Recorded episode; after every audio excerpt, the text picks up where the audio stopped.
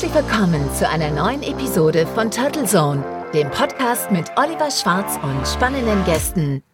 In dieser Episode von Turtle Zone sprechen wir über Verschwörungstheorien, ihre Geschichte und Hintergründe. Ein spannendes Thema, das so facettenreich ist, dass wir es auf zwei Episoden aufgeteilt haben. Im ersten Teil haben wir schon rund eine Dreiviertelstunde lang sehr, sehr spannende Einblicke bekommen mein Talkgast ist Professor Michael Butter von der Universität Tübingen. Ja, und den begrüße ich jetzt wieder und freue mich sehr, wenn wir jetzt noch weiter eintauchen können in die Geschichte und ganz viele Aspekte rund um das Thema Verschwörungstheorien. In dem Sinne noch einmal, hallo Michael. Hallo Oliver. Kann man so die verschiedenen Arten von Verschwörungstheorien irgendwie so clustern? Gibt es welche, die eher harmlos sind und welche, die geeignet sind, auch ja so den inneren Frieden nachhaltig zu gefährden? Ich denke mir so bei Thesen wie denen von QAnon zum Deep State, bei Pizzagate, Adrenochrom und der Weltneuordnung durch Bill Gates mittels 5G und Zwangsimpfung. Ja, da, da finde ich als Beobachter immer, dass sie so verworren und krude rüberkommen, dass die Gefahr eventuell geringer ist als bei Theorien, die weniger verwegen und damit auf den ersten Blick vielleicht glaubwürdiger sind oder gilt bei Verschwörungstheorien umso verschwurbelter, umso fruchtbarer und umso gefährlicher.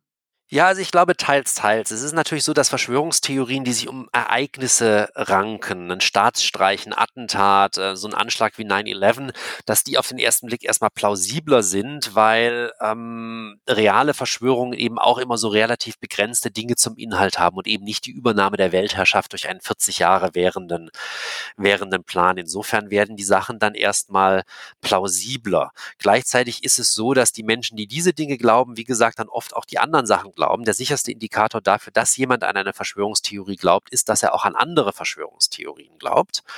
Und ähm, insofern gibt es also auf der Ebene derjenigen, die das glauben, diese Unterscheidung gar nicht, ähm, gar nicht so sehr. Und ganz ehrlich, wenn man bei 9-11, wo wir so viel drüber wissen, sich die ähm, Berichte mal anschaut und sich die Argumente der Verschwörungstheoretiker anschaut, dann sind die Argumente, die die bringen dafür, dass das ein großes Komplott war an diesem Tag, letztendlich nicht überzeugender als die Argumente, die Menschen bringen, die behaupten, die Erde sei flach. Das lässt sich alles relativ problemlos auflösen. Ähm, Jetzt ist es so, dass natürlich man sich das auch nicht so vorstellen darf, dass ähm, alle Leute immer alles glauben. Also bei QAnon ist es so, und da wird dann ganz schnell mit Zahlen operiert und Panik gemacht, ähm, dass gesagt wird, so und so viel Prozent der Menschen in den USA glauben das oder so und so viel Prozent der Menschen in Deutschland glauben das dann kommt es immer darauf an, wie sehr die das glauben und was die davon glauben. Also, dass da wirklich irgendwie Kinder geschlachtet werden und deren ähm, Adrenochrom daraus gewonnen wird und dann äh, konsumiert wird von den bösen liberalen Eliten, das glaubt in beiden Ländern äh, nur ein verschwindend geringer Teil der Bevölkerung, plausibilisiert das aber dann über den Glauben an andere Verschwörungstheorien. Das heißt, diese ähm, diese Unterscheidung plausibler, weniger plausibel ist eine, mit der ich bei Verschwörungstheorien wirklich immer so meine, meine Probleme habe, weil wenn man sich dann die Dinge, die man gerechtfertigt als Verschwörungstheorie beschreibt, mal genauer anschaut, stellt man auch bei den vermeintlich gerechtfertigten fest, ähm, dass die Argumente eigentlich ähm, nicht sonderlich gut funktionieren und in der Argumentationsstruktur und leicht zu entkräften sind. Und in der Argumentationsstruktur gibt es diesen Unterschied nicht. Also eine Verschwörungstheorie wie QAnon argumentiert jetzt nicht plausibler als eine, die nur zur Mondlandung ist zum Beispiel. Es gibt andere Unterscheidungen, die man sinnvoller einführen kann. Man kann unterscheiden zwischen Verschwörungstheorien von oben und von unten. Also richten sie sich gegen Eliten oder gar die eigene Regierung oder richten sie sich von Eliten gegen vermeintliche Umstürzler? Sind es Feinde im Inneren oder Feinde von außen, die in den Blick Blick genommen werden? Ist es eine Ereignisverschwörungstheorie, die sich nur um ein singuläres Ereignis dreht? Ist es eine Systemverschwörungstheorie, die sich um eine bestimmte Gruppe dreht, also die Juden oder die Freimaurer oder die Illuminaten oder die Katholiken oder die Kommunisten oder sonst wer? Oder ist es so eine super Verschwörungstheorie, die verschiedenste Ereignisse und Gruppen miteinander ähm, in Verbindung setzt? Also die Juden machen gemeinsame Sache mit den Kommunisten, um die Weltherrschaft zu übernehmen. Das wäre die von der jüdisch-bolschewistischen Weltverschwörung, die im Nationalsozialismus äh, so fürchterlich erfolgreich war mit ganz, ganz schrecklichen Folgen.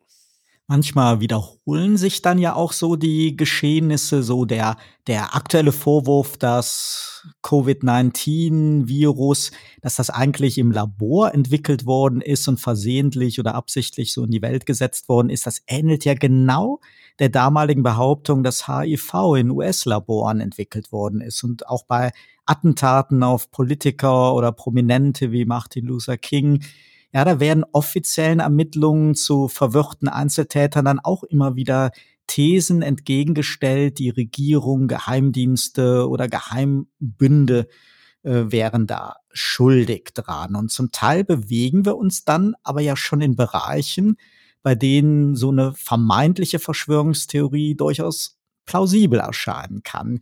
Gibt es prominente Fälle in der Geschichte, bei denen eine zuerst als Verschwörungstheorie ähm, empfundene These sich später als wahr herausgestellt hat, zum Beispiel wenn so nach Jahrzehnten geheime Regierungsakten freigegeben worden sind?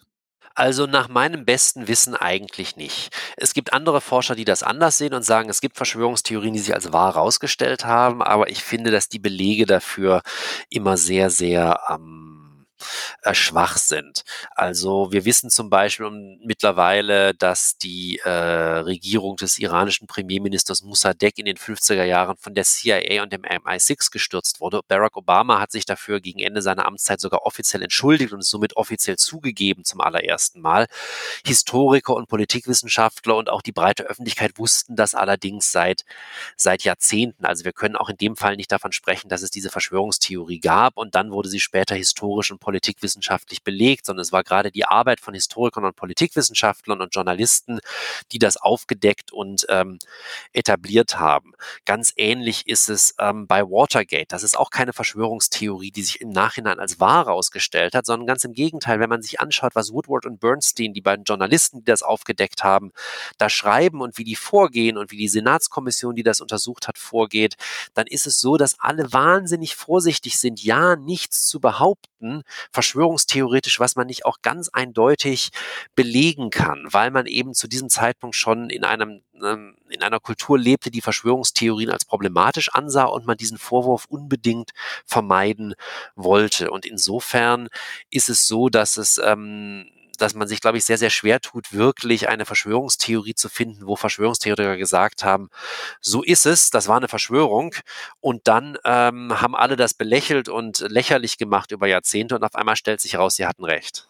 Wenn jetzt so ein bekennender Verschwörungstheoretiker und diesen Begriff hassen die ja, sie sehen sich ja eher als Erleuchtete an, eben als Menschen, die andere aufklären wollen.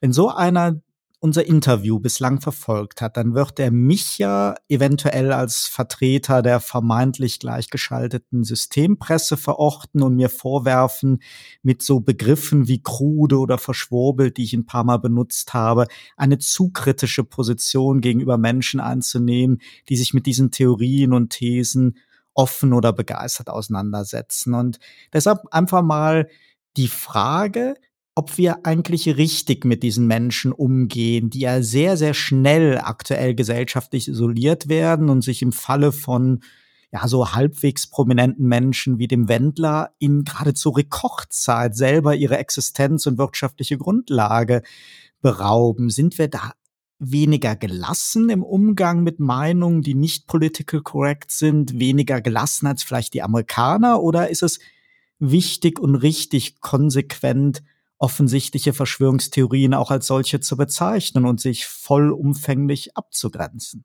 Also ich glaube, es ist ganz wichtig, diese Dinge so zu bezeichnen und sich abzugrenzen, weil eben Verschwörungstheorien auf Grundlage der Grundannahmen, die sie haben, halt die Welt nicht adäquat und gut erklären können, sondern immer nur so zu einer verzerrten und falschen Wahrnehmung der Welt kommen und dadurch dann eben man auch keine sinnvolle Kritik auf Grundlage von Verschwörungstheorien aufbauen kann. Wir sind da auch gar nicht kritischer als die Amerikaner. Also ein großer Teil der amerikanischen Öffentlichkeit ist genauso kritisch gegenüber Verschwörungstheorien. Es ist einfach nur so, dass die Zahl derjenigen, die diese Theorien glauben, dort einfach ähm, dort einfach größer ist. Aber wenn wir uns den Diskurs über Verschwörungstheorien in den ähm, ordentlichen Zeitungen anschauen oder in einem Großteil der Fernsehmedien, dann ist das genauso ein Diskurs wie bei uns, vielleicht sogar noch besorgter, weil halt Verschwörungstheorien Verschwörungstheorien in den USA weiter verbreitet sind und anders als bei uns auch politische Entscheidungsträger sich Verschwörungstheorien bedienen.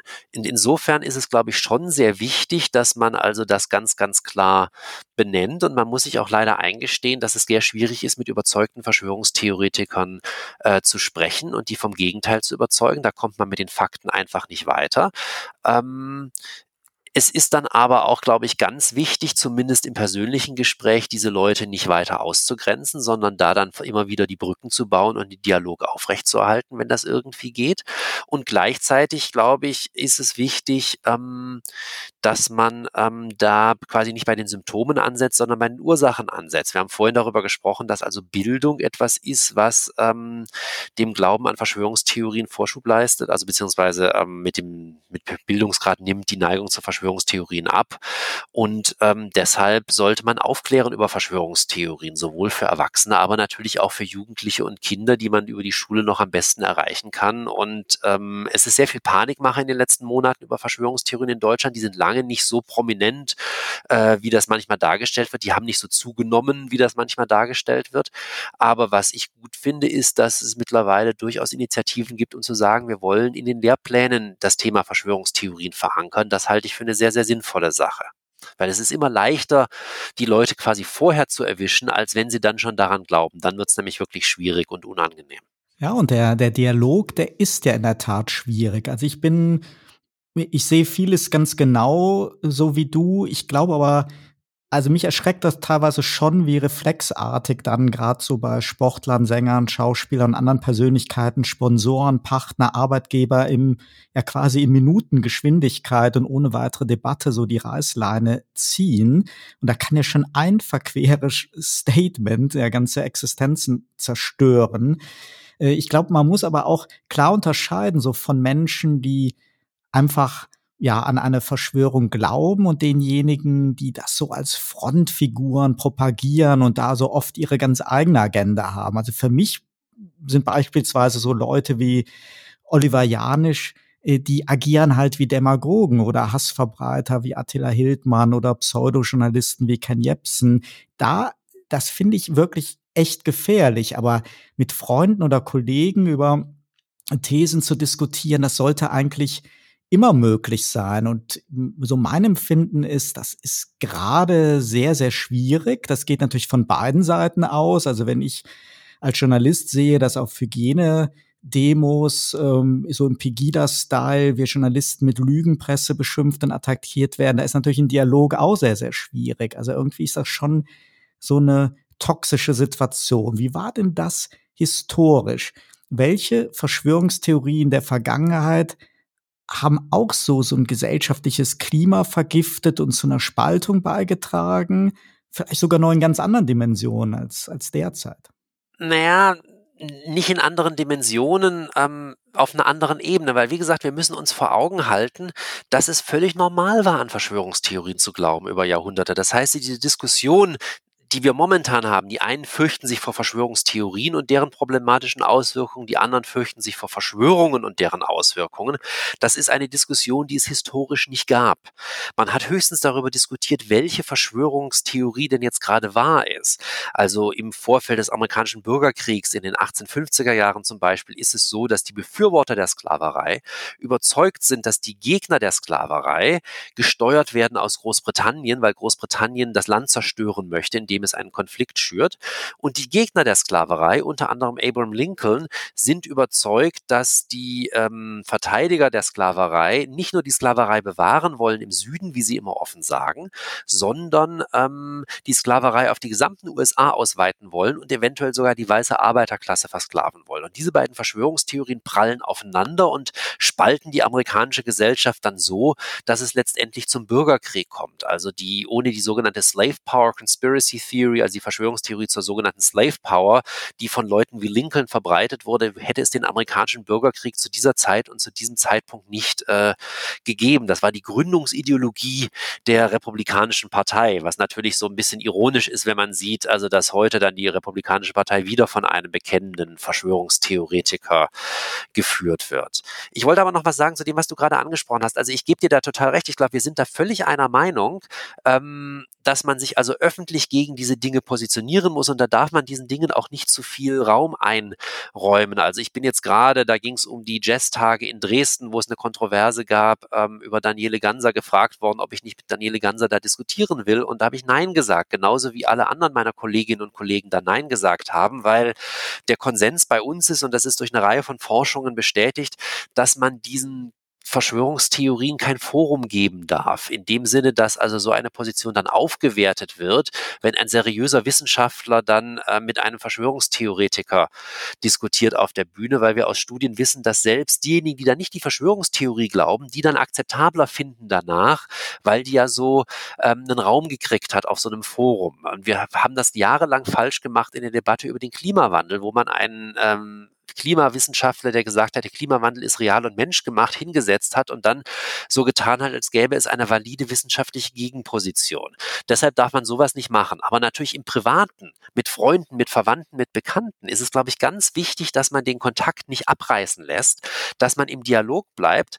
Nur darf man das dann in der Regel nicht so machen, dass man sagt, ich glaube, das ist eine Verschwörungstheorie, was du da verbreitest und eigentlich ist es so meiner Ansicht nach, denn das treibt die Leute nur noch weiter in ihre Überzeugungen, sondern man sollte hingehen und sagen, jetzt erklär mir doch mal, warum du das denkst. Wieso vertraust du dieser Quelle mehr als anderen Quellen? Wie passt das, was du gerade gesagt hast, zu dem, was du vorhin gesagt hast? Und wie passt all das zu dem, was du mir letzte Woche erzählt hast? Ich sehe da gewisse Widersprüche. Also offen sein, im Dialog bleiben und äh, Fragen stellen in der Hoffnung, dass man irgendwann einen Prozess der Selbstreflexion auslöst, der dazu führt, ähm, dass die Menschen dann aus diesen Theorien selbst wieder rauskommen. Ja, das ist sicherlich sehr, sehr viel sinnvoller, als Menschen auf Facebook oder anderen so Social Media dann zu entfreunden, weil das, das führt dann ja noch mehr zu so einer Filterblasenbildung. Andererseits ist es natürlich auch so, dass das furchtbar anstrengend ist. Das ist belastend, das kostet wahnsinnig viel Energie, gerade auch jetzt in diesen Zeiten, wo wir selbst alle ja auch irgendwo belastet sind durch die besondere Situation, in der wir leben. Es ist auch nicht immer unbedingt von Erfolg gekrönt. Und ähm, deshalb kann ich auch jeden verstehen, der die Kraft nicht aufbringt, der dann also beim Familienfest, wenn irgendwer da Verschwörungstheorien verbreitet, das Thema wechselt oder der dann ähm, da nicht eingreift und reagiert auf diese Dinge. Ich kann das nachvollziehen. Also ich kann als Wissenschaftler sagen, ähm, es ist, glaube ich, die falsche Position. Ähm, aber menschlich kann ich das total verstehen. Ich glaube, das haben wir auch alles schon im eigenen Freundeskreis so erlebt. Du, was hat denn den Amerikanisten Michael Butter eigentlich zu diesem Forschungsgebiet Verschwörungstheorien damals gebracht? Oh, da war viel Zufall im Spiel. also es ist so, dass ähm, ich eine Doktorarbeit geschrieben habe über Darstellung von Adolf Hitler in der amerikanischen Literatur. Das heißt, ich habe mir Romane angeschaut, wo Hitler als Figur auftritt oder Hitlers Kinder und äh, das geht so 38 los und geht bis ins 21. Jahrhundert. Und wenn man in den 70er, 80er Jahren ist, gibt es so ganz viele Verschwörungsthriller. Immer nach dem Motto, Motto, Hitlers Sohn, Hitlers Tochter oder Hitlers Klone sind kurz davor, Präsident zu werden und die Macht in den USA zu übernehmen. Ein einsamer CIA-Agent erfährt davon, versucht das zu verhindern, aber ein Netzwerk von Nazis, die da im Geheimen operieren, stellt sich ihm in den Weg. Wenn man bei dem Thema ankommt, dann stellt man fest, ich muss mich jetzt mit Verschwörung beschäftigen, ich muss mich mit Verschwörungstheorie beschäftigen, ich muss mich mit Verschwörungsszenarien in der Literatur beschäftigen. Das habe ich gemacht, habe mich eingelesen, fand das spannend, habe dann auch ein sehr Seminar dazu mal unterrichtet. Ähm, das war dann so 2006, 2007. Das war natürlich so diese Hochzeit dieser 9-11-Verschwörungstheorien, die wir uns dann auch angeschaut haben. War total spannend. Die Studierenden waren begeistert und dann ist mir aufgefallen, naja, es gibt so ganz viel so kulturwissenschaftliche, also amerikanistische Forschung zur Zeit ab 1960, ab dem Kennedy-Attentat, aber eigentlich sehr wenig aus dieser Perspektive zur Zeit davor. Und das könnte doch mein zweites Buch sein, das eh so einen historischen Fokus braucht aufgrund der Besonderheiten Möglichkeiten des deutschen Unisystems, wo man so zwei verschiedene Schwerpunkte braucht, als Amerikanist zeigen muss, dass man die ganze Geschichte abdeckt. Und dann bin ich da hingekommen und bin irgendwie nie wieder davon weggekommen, was dann aber daran lag, dass ähm, das Thema so in aller Munde kam auf einmal. Also das im deutschen Diskurs ist, glaube ich, ein ähm, Wendepunkt, die äh, Krim-Krise, also, also oder eben quasi die Ukraine-Krise und die Diskussionen, die Berichterstattung in den Medien, weil das war so der Punkt 2014. Mein Buch war gerade erschienen. Ich hatte vielleicht davor so ein, zwei Interviews im Jahr gegeben, wo es wie gesagt immer nur darum ging, warum glauben die Amerikaner so sehr an Verschwörungstheorien? Und auf einmal riefen bei mir ganz viele Journalisten an und sagten, ja, wir werden ja als NATO-Sprachrohr, als Lügenpresse beschimpft und uns wird eine Verschwörung vorgeworfen. Was ist das eigentlich? Dann habe ich immer gesagt, damit kenne ich mich nicht aus. Ich bin Amerikanist, Spezialist fürs 19. Jahrhundert für Verschwörungstheorien. Dann haben die gesagt, es gibt aber niemand anderen, der dazu was sagen kann. Dann habe ich gesagt, okay, ich kann es mir mal anschauen und dann stellt man fest, es gibt da natürlich gewisse Muster und Kontinuitäten und Parallelen und dann ähm, redet man darüber, dann gibt man so ein paar Interviews, dann wird man eingeladen zu Vorträgen, dass man darüber spricht und gleichzeitig ähm, man es dann irgendwann so oft erzählt, dass man nicht, jetzt könnte ich eigentlich auch ein Buch darüber schreiben. Und zur selben Zeit haben Peter Knight und ich eben die Idee entwickelt, man müsste sich mal so die europäische Forschung zu Verschwörungstheorien systematisch anschauen und haben eben den Antrag für dieses Compact-Netzwerk geschrieben, an dem dann über 160 Wissenschaftlerinnen und Wissenschaftler aus 40 Ländern viereinhalb Jahre gearbeitet haben, bis das Ganze jetzt Ende September zu Ende ging. Aber selbst da war es so, ich erinnere mich an den Moment, und ich habe das oft erzählt in den letzten Monaten, wie wir im Januar oder Februar 2015 hier in Tübingen sitzen und diesen Antrag schreiben und sagen, wir müssen diese Deadline schaffen in ein paar Tagen, um ihn einzureichen.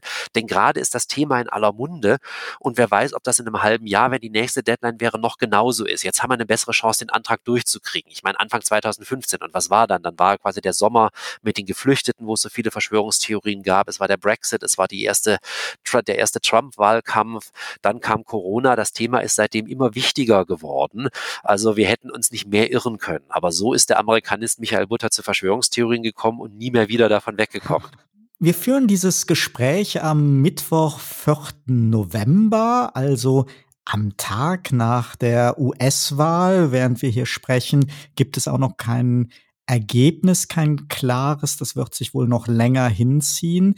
Wir haben aber jetzt vier Jahre mit einem Präsidenten Trump erlebt, der zumindest alternative Fakten kultiviert hat und ja, du hast es auch schon angedeutet, der QAnon-Bewegung so ein Dauerthema, nämlich diesen vermeintlichen Kampf Trumps gegen den Deep State Treibstoff gegeben hat. Hat hier Donald Trump einen aktiven Vorschub geleistet und äh, wie lange gibt es eigentlich schon diese Theorien um den Deep State? Für mich klingt das eher so wie so ein Sammelbegriff für altbekannte Thesen über Strippenzieher und Eliten oder gibt es da wirklich eine neue Qualität? Also ich glaube, es gibt da jetzt durchaus eine neue Qualität, weil das jetzt quasi im Zentrum der Macht angekommen ist. Dieser Begriff Deep State ist auch einer, den man eher angewandt hat, jahrelang auf ähm, politische Systeme wie zum Beispiel die Türkei und gar nicht so sehr natürlich auf eine ähm, viel demokratischere Ausrichtung, wie wir sie in den USA über lange Jahre hatten. Da war das eher nicht, eigentlich nur in Minderheiten am Randenthema. Aber das, Trump hat das im Grunde ins Zentrum gesteckt und hat im Grunde seinen populistischen Wahlkampf 2016 aufgebaut auf der Grundlage ähm, einer eines populistischen Widerstandes gegen die Eliten, die liberalen Eliten in Washington, die gegen den Willen des Volkes handeln und das dann eben verbunden eben auch immer wieder mit konspirationistischer Rhetorik. Ähm, und das ist das, ähm, ein entscheidendes Merkmal von populistischen Bewegungen in der westlichen Welt ist, dass sie Verschwörungstheoretiker und Nicht-Verschwörungstheoretiker ähm, immer wunderbar in einer Praxis des Protestes miteinander verbinden können. Das heißt, Trump hat Leute angesprochen, die nicht an den Deep State glauben und die Verschwörungstheorie, die aber denken, dass die liberalen Eliten sich nicht um sie kümmern und hat versprochen, also weil sie einfach vielleicht zu abgehoben sind und hat versprochen, ich äh, ändere das. Und gleichzeitig hat er die angesprochen, die gedacht haben, das ist wirklich ein perfides Komplott gegen die Interessen des Volkes. Aber ob jetzt jemand denkt, die Eliten sind nur abgehoben oder die großen Verschwörer, das macht erstmal für die Praxis des Protestes, äh, in der die sich vereinen, keinen Unterschied. Und insofern sehen wir in allen populistischen Bewegungen auf der ganzen Welt, aber insbesondere in der westlichen Welt, diese Kombination aus Verschwörungstheoretikern und Nicht-Verschwörungstheoretikern. Und Trump hat es meisterhaft verstanden, diese Wählergruppe zu verbinden aufgrund des polarisierten amerikanischen Parteiensystems politischen Systems mit traditionellen traditionellen äh, Stammwählern der Republikaner, die also immer für jeden republikanischen äh, Kandidaten stimmen würden und die sich viel mehr interessieren für Einschränkung des Rechts auf Abtreibung und Steuersenkungen und äh, Abschaffung des, äh, des Sozialstaates und die diese Verschwörungstheorien und diesen Populismus einfach schlucken, weil er der republikanische Kandidat ist. Wir sehen jetzt ja auch schon bei uns auf den Hygienedemos oder haben es jetzt über den Sommer gesehen, dass viele Menschen mit diesem Q-Symbol rumlaufen. Du bist ja eben, hast du schon mal ein bisschen eingestiegen zu erklären, was QAnon eigentlich ist. Kannst du uns das nochmal etwas näher bringen? Weil ich glaube, dass das nutzen jetzt auch viele als Symbolik, die vielleicht selber gar nicht so genau wissen, was steht eigentlich hinter QAnon. Also Q ist eine Figur, die auftaucht im Herbst 2017 in einem Internetforum namens 4chan und behauptet, er sei jemand mit einer ähm, sehr wichtigen Position in der Trump-Regierung, eben auch mit einer sehr hohen Sicherheitsstufe, Zugang zu geheimen Dokumenten und beginnt so kryptische Hinweise auszustreuen, wann denn Trump endlich gegen den tiefen Staat vorgehen würde. Und diese QAnon-Verschwörungstheorie ist im Grunde die Weiterführung der Pizzagate-Verschwörungstheorie, die wir kennen aus dem Wahlkampf 2016, wo es diese Behauptungen gab, dass die Demokratische Parteizentrale, insbesondere ähm, Hillary Clinton, aus einer Pizzeria in Washington DC heraus einen Kinderpornoring betreiben würden. Das geht ein in die QAnon-Verschwörungstheorie zusammen eben mit diesen Vorwürfen gegenüber dem tiefen Staat, die Trump im Wahlkampf auch immer wieder bedient hat. So Stichwort Drain the Swamp, den Sumpf austrocknen. Und ähm, Q äh, sagt jetzt, also ich habe die Hinweise, macht euch keine Sorgen, Trump geht gegen den tiefen Staat vor und hier sind die Hinweise, wann was passiert, wann Obama verhaftet wird, wann Hillary Clinton verhaftet wird und äh, streut immer wieder diese, diese Hinweise aus. Man kann sagen, im Grunde dient das dazu, die äh, Leute bei der Stange zu halten, die Trump gewählt haben, damit er den Sumpf austrocknet und sich wundern, warum Hillary Clinton immer noch nicht wieder verhaftet worden ist. Diese Vorwürfe sind dann im, gerade in den letzten Monaten schriller geworden, weil diese Verschwörungstheorie, das, dieses Spielerische, was sie da eine Zeit lang hat, es geht eher darum zu entschlüsseln, wie gegen die Verschwörung vorgegangen wird, als die Verschwörung zu bekämpfen. Das tun ja nämlich schon andere, das bekämpfen. Ähm, diese Verschwörungstheorie ist dann wieder sehr viel ernsthafter geworden in den letzten Monaten, weil nämlich Q dann jetzt eben auch behauptet hat, ja, Corona ist auch nur ein Komplott des tiefen Staates, um Trump die Wiederwahl zu kosten. Und ähm, das äh, verband sich dann eben mit diesen Vorwürfen, die in den USA schon eine ganz lange Geschichte haben, die man letztendlich zurückführen kann, auch auf jüdische Ritualmordlegenden, dass da diese liberalen Eliten ähm, nicht nur einen Kinderpornoring betreiben, sondern eben auch Kinder schlachten und in Ritualen töten und deren Blut trinken, um an dieses mysteriöse Adrenochrom zu kommen und sich dadurch zu verjüngen. Und jetzt müssen wir uns eins vor Augen führen. A, das ist eine relativ kleine Verschwörungstheorie. So die seriösen Studien behaupten, dass so drei bis vier Prozent der Amerikaner daran glauben und die viele von denen, die daran glauben, glauben garantiert nicht alles, was diese Verschwörungstheorie beinhaltet. Insbesondere nicht die extremeren Auswüchse. In Deutschland, wo das gerade so durch die Presse geht, sind es garantiert noch viel, viel weniger Menschen. Ich würde schätzen, deutlich weniger als ein Prozent der Menschen. Aber diese Theorie hat halt sehr viel Aufmerksamkeit erfahren, auch finde ich ungerechtfertigt zu viel Alarmismus ähm, ausgelöst. Die stößt aber auf durchaus fruchtbaren Boden bei den Corona-Demonstrationen in Deutschland, weil die sich in den letzten Wochen und Monaten gerade im Hinblick auf ähm, die Maskenpflicht, an der sich viele so reiben, ganz viel ähm, eingeschossen haben auf das Wohl der Kinder, das angeblich von den bösen Verschwörern, die diese Corona-Maßnahmen beschlossen haben, als unsere Regierung ähm, hinten angestellt wird. Also es zirkulieren ja diese Geschichten über Kinder, die quasi unter der Maske erstickt sind und wie, selbst wenn sie nicht erstickt sind, wie fürchterlich das sonst für Kinder ist, wenn sie eine Maske tragen müssen in der Schule.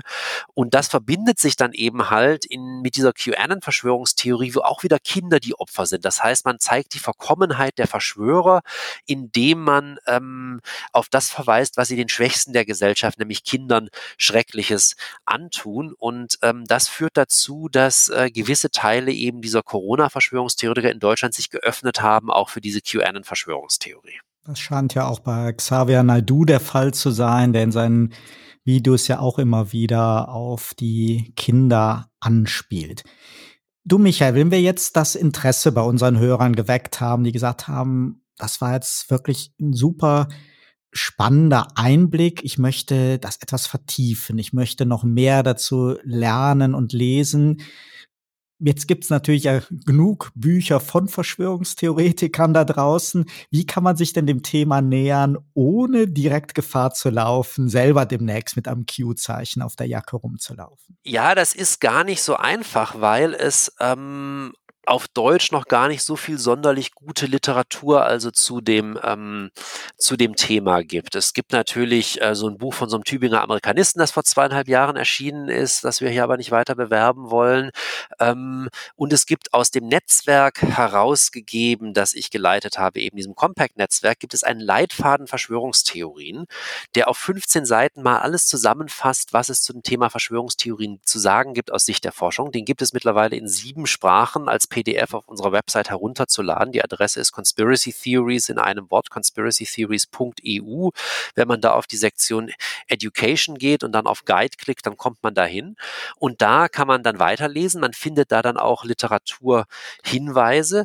Und ansonsten ähm, muss ich leider weiterhin sagen, dass es also vor allem äh, bei Überblicksdarstellungen sinnvoll ist, die ähm, englische Literatur zu lesen. Die ist deutlich besser als die deutsche. Wenn es um Spezialdarstellungen geht, kann man sich auch die deutsche Literatur anschauen. Da gibt es ein wunderbares Buch zum Beispiel von Klaus Oberhauser, österreichischer Historiker über die französische Revolution und die Verschwörungstheorien darum. Es gibt die Studien des deutschen Extremismusforschers äh, Armin Fahl-Traubert, den ich sehr, sehr schätze. Ähm, das wäre was, wo man hinschauen könnte. Jetzt sind wir ja hier in Deutschland wieder in einem Lockdown Light und ja, dieses ganze Jahr mit Corona, das hat ja einigen Bewegungen, wie zum Beispiel auch Fridays for Future, ja wirklich geschadet, weil einfach diese öffentliche Präsenz nicht mehr da ist. Wie sieht denn das jetzt aus bei den Verschwörungstheorien? Natürlich haben wir gemerkt, dass Corona eben mit den Hygienedemos halt wieder Querdenkern Auftrieb gegeben hat. Auf der anderen Seite haben wir jetzt ja wieder die, die Situation, dass Demonstrationen schwierig sind. Ist das dann etwas, was eher dazu führt, dass sich noch mehr damit beschäftigt wird, weil die Leute jetzt vielleicht im Homeoffice dann noch tiefer in die ganzen YouTube-Videos eintauchen? Oder ist das eher etwas, wo sich solche Bewegungen dann auch wieder, ja, ausdünnen? Also wir sind, glaube ich, momentan in einer Situation, wo sich gerade wieder so ein bisschen ausdünnt. Wir sehen ja, dass auf den Straßen ähm, weniger Menschen protestieren als ähm, noch vor ein paar Monaten. Diejenigen, die aber protestieren, also quasi noch äh, radikaler geworden sind in ihren Überzeugungen. Und das ist was, was man im Grunde über die ganzen Monate beobachten konnte, dass also Verschwörungstheorien durch ähm, die äh, Corona-Krise und die Pandemie gar nicht unbedingt zugenommen haben. Es gibt keinen Indikator dafür, dass mehr Menschen jetzt in Deutschland an Verschwörungstheorien glauben als vor einem Jahr. Aber diejenigen, die es tun, in ihren Überzeugungen extremer geworden sind. Und das liegt einfach an dem, was du gerade angesprochen hast. Corona ist etwas, was uns alle in unserem täglichen Leben betrifft. Also wenn ich sage 9-11 oder die Mondlandung, das war eine Verschwörung, das hat erstmal auf die Art und Weise, wie ich mein Leben lebe, überhaupt keinen Einfluss. Aber wenn ich gezwungen werde, eine Maske zu tragen, wenn mir verboten wird, ähm, dass ich äh, Leute treffe, die ich gerne treffen möchte, äh, dass wenn ich nicht in den Urlaub fahren kann und sowas, dann erweckt das den Eindruck, Mensch, mir geht's jetzt selbst an Leib und Leben, die schränken meine Rechte ein, deshalb muss ich was tun. Und insofern kann man sich vorstellen, dass wenn wir uns Verschwörungstheorie glauben, auf so einer Skala vorstellen, da ganz viele einfach so zwei, drei Stufen weiter nach oben gerückt sind. Das hat natürlich auch damit zu tun, dass man Existenzängste hatte, weil man vielleicht seinen Job verloren hat, weil man keine Aufträge mehr hatte, wenn man selbstständig war, dass man ähm, noch viel mehr Zeit also im Internet verbracht hat, weil man eben nicht mehr zum Sport konnte, nicht mehr in den Chor gehen konnte, vielleicht auch diese sozialen Beziehungen zu Nicht-Verschwörungstheoretikern nicht mehr hatte. Und das führt dann dazu, dass man auch viel mehr redet über diese Verschwörungstheorien als vorher. Und ähm, sich offener, offener positioniert. Also dieser Eindruck, den wir alle so haben in unserem Freundesverwandtenkreis, haben sich jetzt erstmals Menschen als Verschwörungstheoretiker geoutet. Da ist es in den allermeisten Fällen, glaube ich, so, dass diese Menschen schon vorher an Verschwörungstheorien geglaubt haben. Die haben das nur für sich behalten, weil Verschwörungstheoretiker sind halt keine Irren, die nicht an sich halten können. Ähm, die gibt's auch. Ähm, manche vegane Köche fallen vielleicht in diese Kategorie mittlerweile, weil die sich da wirklich nicht mehr beherrschen können. Aber die allermeisten Verschwörungstheoretiker wissen, dass das, was sie Glauben von ihren Mitmenschen nicht so unbedingt geglaubt wird und halten eigentlich eher mal den Mund. Und gerade Freundeskreise und Familien sind ja auch sehr gut darin, strittige Themen auszusparen. Selbst ein Thema wie Impfen kann man vermeiden äh, bei einer Familienfeier. Allerdings, äh, wenn es dann darum geht, können wir uns überhaupt treffen, unter welchen Bedingungen kann man sich treffen, dann sprechen die Leute natürlich eher und sagen, ja, ich glaube, das ist alles nur Blödsinn und ich denke, wir sollten uns ganz normal treffen. Insbesondere, wenn sie eh das Gefühl haben, Mensch, die Verschwörung, die geht jetzt mir persönlich an den Leib und nicht mehr nur, ist nicht, nichts mehr nur so was Abstraktes. Und insofern kommt über die Corona-Krise dieser Eindruck, äh, dass das zugenommen hat. Äh, das ist aber, glaube ich, eher wieder eine Frage der Sichtbarkeit und auch des Extrem Extremerwerdens der Überzeugungen, nicht eine der wirklichen realen Zunahme in quantitativen, in quantitativen Zahlen. Manche Theorien sind ja auch unfreiwillig komisch. Gibt es eine lustige Anekdote aus der Forschungsarbeit von dir an Verschwörungstheorien? Ähm, ich weiß nicht, ob es eine lustige Anekdote ist aus meiner Forschungsarbeit, aber ich kann einfach ähm, sagen, dass wir wissen, dass es immer wieder so ist, dass ähm, Verschwörungstheorien ähm, als Parodie beginnen. Also jemand möchte etwas parodieren, eine Verschwörungstheorie, und das wird dann für bare Münze genommen. Und es ist manchmal gar nicht so leicht, das zu unterscheiden, ist es jetzt Parodie oder ist es ernst gemeint? Also, und doch, da fällt mir ein Beispiel ein, jetzt eigentlich aus meiner eigenen Arbeit. Und zwar, es kam vor ein paar Tagen hier per Post anonym ein Buch an, das heißt äh, Die Verschwörungslüge. Untertitel, wie die Regierung Verschwörungstheoretiker ähm, äh, benutzt, um die Corona-Maßnahmen durchzudrücken. Und im Grunde wird in diesem Buch eine Meta-Verschwörungstheorie ähm, entwickelt, nämlich nach dem Motto, es gibt da diese ganzen äh, Irren und Pseudo-Experten, die sich jetzt gegen die Corona-Maßnahmen positionieren und da Zusammenhänge zu Bill Gates oder 5G oder sonst was wittern. Und die sind alle von der Regierung bezahlt, um eben durch diesen total absurden, übertriebenen Protest gegen die, gegen die Maßnahmen dafür zu sorgen, dass man überhaupt nicht mehr anders gegen diese Maßnahmen protestieren kann. Und ich habe das erstmal angeschaut und dachte, okay, das ist jetzt die nächste Stufe. Und dann habe ich näher hingeschaut und habe den Begleitbrief gelesen. Und äh, jetzt scheint es mir zu sein, als ob es sich um eine Parodie handelt. Also quasi ein, man macht sich über die Verschwörungstheoretiker lustig. Aber die Tatsache, dass ich als Verschwörungstheorieforscher das ernst genommen habe im ersten Moment, zeigt schon, dass es sehr schwierig ist, Verschwörungstheorien zu parodieren und dass die Grenzen da manchmal fließend sind. Ja, auch bei den merkwürdigen Lautbarungen von Michael Wendler, da waren ja auch am Anfang Vermutungen, wer da vielleicht dahinter stecken könnte, dass es auch eine Parodie ist, bis hin zu, da ist bestimmt Jan Böhmermann, hat da seine Finger mit im Spiel und und und. Das kann ich gut nachvollziehen. Wenn wir jetzt mal an die Perspektive denken nach Corona. Du bist ja genauso wie wir alle betroffen von den Einschränkungen. Was ist denn so das, wo du sagst, da freust du dich am meisten drauf und das vermisst du momentan am meisten in dieser Zeit der Einschränkung? Das ist eine gute Frage, mit der ich jetzt gar nicht gerechnet habe. Ähm, ich glaube, ich ähm, vermisse es, also wenn wir professionell bleiben, einfach mal wieder auch nicht digital zu unterrichten, sondern wirklich also auch in einem großen, eng bepackten Vorlesungssaal zu stehen und mit Leuten zu sprechen. Sei es also bei einem Vortrag über Verschwörungstheorien in einer Volkshochschule oder sei es also in meiner normalen Lehre hier.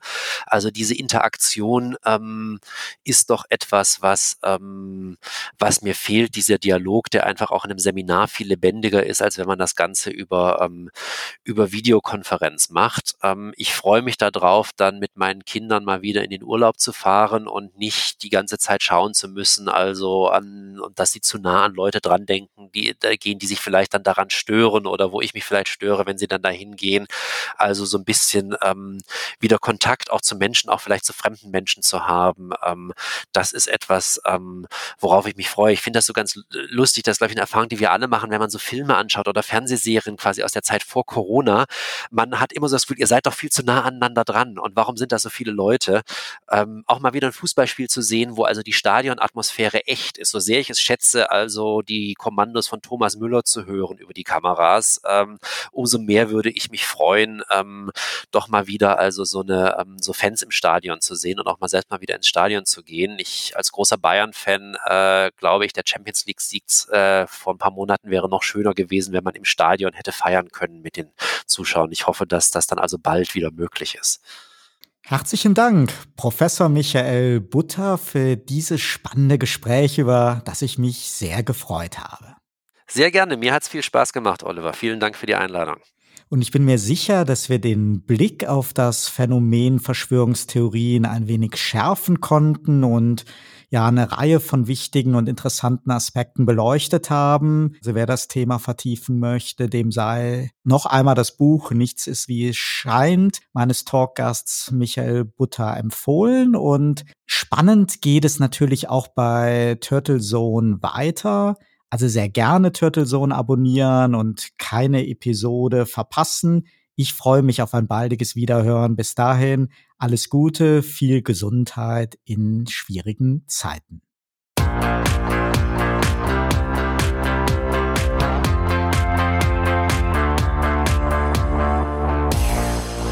Sie hörten Turtle Zone, den Podcast mit Oliver Schwarz. Eine Produktion von Turtle Media aus dem Podcaststudio in Ettlingen bei Karlsruhe. Immer neu bei Spotify, iTunes und YouTube und auf turtlezone.de.